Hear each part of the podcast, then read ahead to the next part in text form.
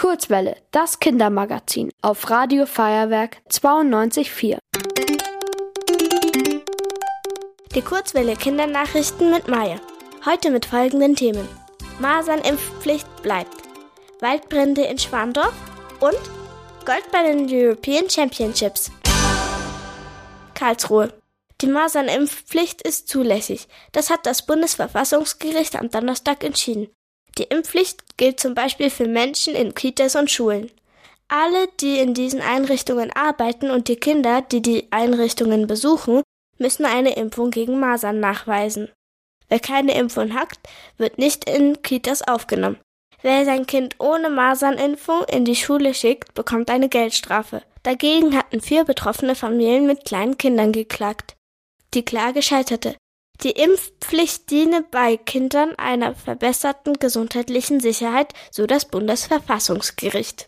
Die Impfpflicht war vor mehr als zwei Jahren eingeführt worden. Schwandorf. Im Landkreis Schwandorf hat es mehrere Waldbrände gegeben. Insgesamt wurden über 20.000 Quadratmeter Waldfläche zerstört. Das ist in etwa so viel wie drei Fußballfelder. Der größte Waldbrand war in Schwarzach. Rund 300 Feuerwehrleute waren im Einsatz, um das Feuer zu löschen. Es gab keine Verletzten.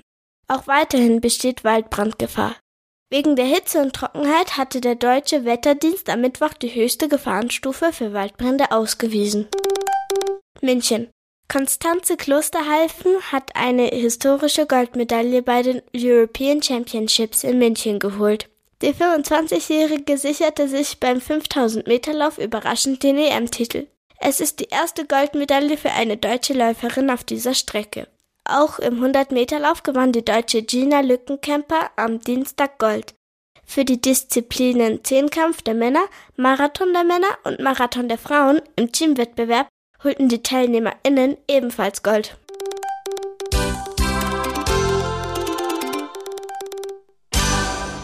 Die gute Nachricht.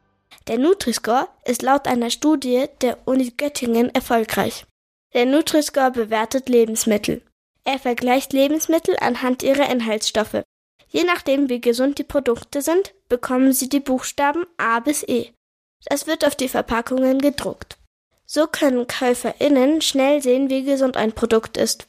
Die Studie zeigte, dass der Nutri-Score wirkt, denn er hilft den VerbraucherInnen, gesündere Produkte auszuwählen.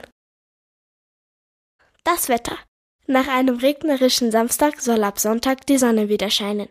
Bis Dienstag bleibt es dabei noch leicht bewölkt. Die Temperaturen erreichen bis zu 28 Grad. Ihr wollt auch ins Radio? Dann macht mit bei der Kurzwelle. Schreibt einfach eine E-Mail an radio@feuerwerk.de.